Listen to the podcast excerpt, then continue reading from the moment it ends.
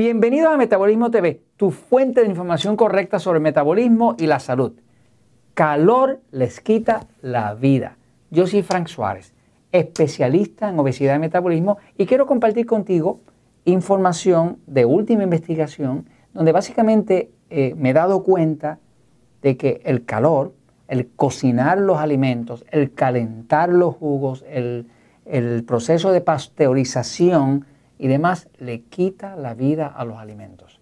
Eh, y esto es importante que lo sepas porque eh, en el momento de que tú quieres recobrar tu metabolismo, recobrar tu energía, lograr un máximo de energía y de salud, necesitas alimentar tu cuerpo con alimentos que realmente sean utilizables para el cuerpo.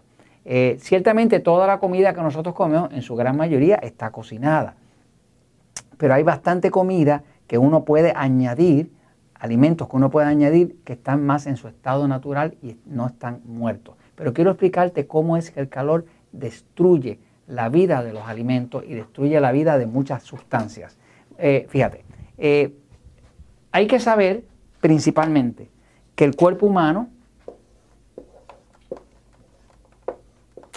es un organismo que trabaja con electricidad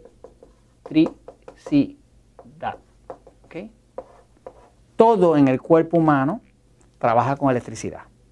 Eh, por ejemplo, tú vas al médico cardiólogo, al especialista del corazón, y te va a hacer un examen que se llama un electrocardiograma. En ese examen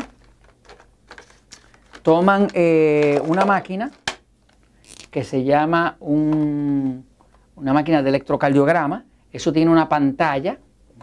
Esa pantalla va midiendo el pulso de tu corazón, ¿verdad? Y, te y le dice al cardiólogo eh, cuán bien o mal está tu corazón. Eh, la forma en que esa máquina funciona es que tiene una cablería desde la máquina que va y pone como unos chupones eléctricos en el pecho y esos chupones tienen conductividad eléctrica. Eh, es un, eh, una, eh, se pega ahí con un gel. y eso, la corriente eléctrica que está pasando a través del cuerpo, se registra aquí y da esos picos que te dice cómo está la salud del corazón. ¿Qué está midiendo el cardiólogo o el electrocardiograma? Pues está midiendo la corriente eléctrica que está pasando por tu corazón. Si vas al especialista de los nervios, al neurólogo, porque hay un problema con el cerebro o algo, él te va a hacer un encefalograma. Encefalograma, encefalo quiere decir cerebro en griego.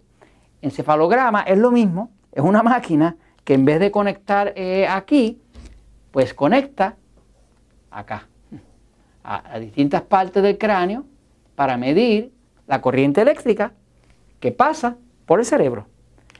No existe ni una sola célula en tu cuerpo que no funciona con corriente. Todo el cuerpo funciona con corriente. De hecho, cuando nosotros miramos una célula, una célula, ¿no? Pues la célula tiene en el centro, o eh, puede tener uno o hasta dos mil, si es el corazón, mitocondria. La mitocondria es donde se produce la energía. Ustedes me han oído decir que esto, cuando está funcionando bien, crea ATP, ¿verdad? Que es trifosfato de adenosina, adenosine trifosfate.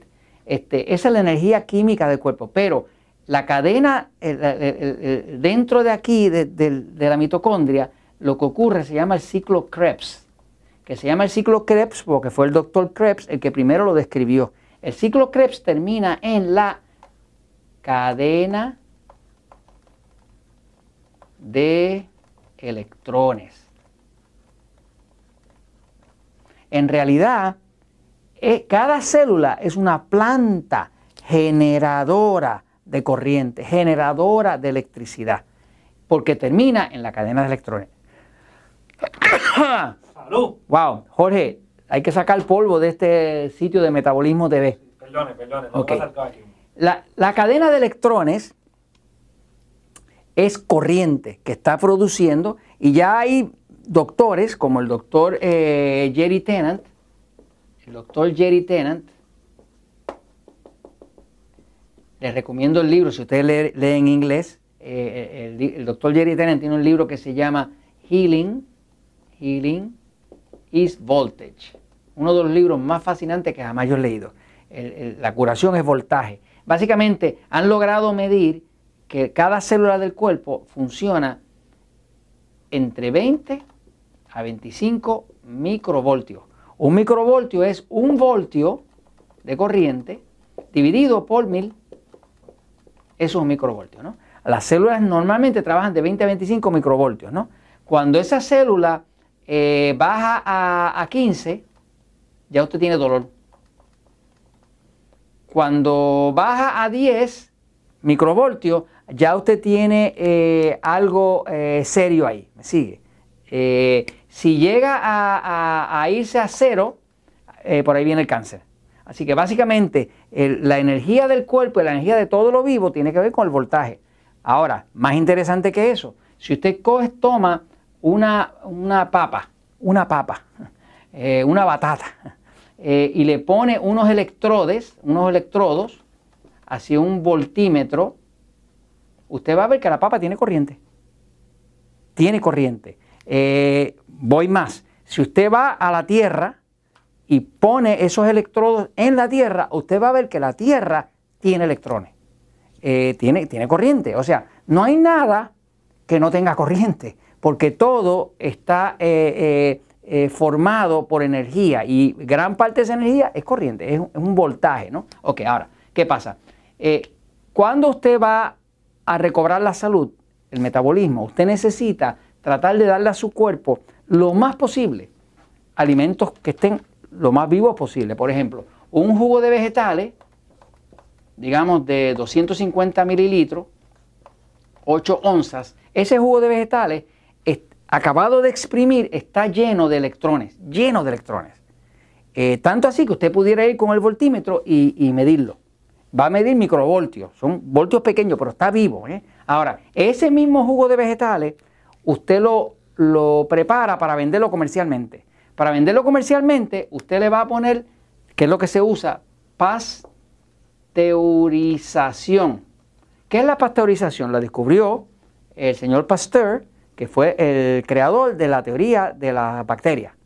Eh, pues Pasteur creó el proceso de pasteurización, que es donde se calienta a alta temperatura, 400 eh, eh, grados centígrados y así, 500 grados centígrados por un corto tiempo y ese calor mata a la bacteria. Pero hay un problema, que cuando mata a las bacterias del jugo, también mata el jugo. Ahora usted compra un jugo comercial y usted está comprándose un jugo muerto. Está muerto porque todos los electrones que tenía ese jugo que estaban vivos volaron, ¿no? Imagínese si es así que eh, todo lo que usted le ponga calor destroza eh, la corriente que haya en él. Eh, le doy un ejemplo. Si usted toma un, seguramente ustedes han visto alguna vez un imán. Un imán,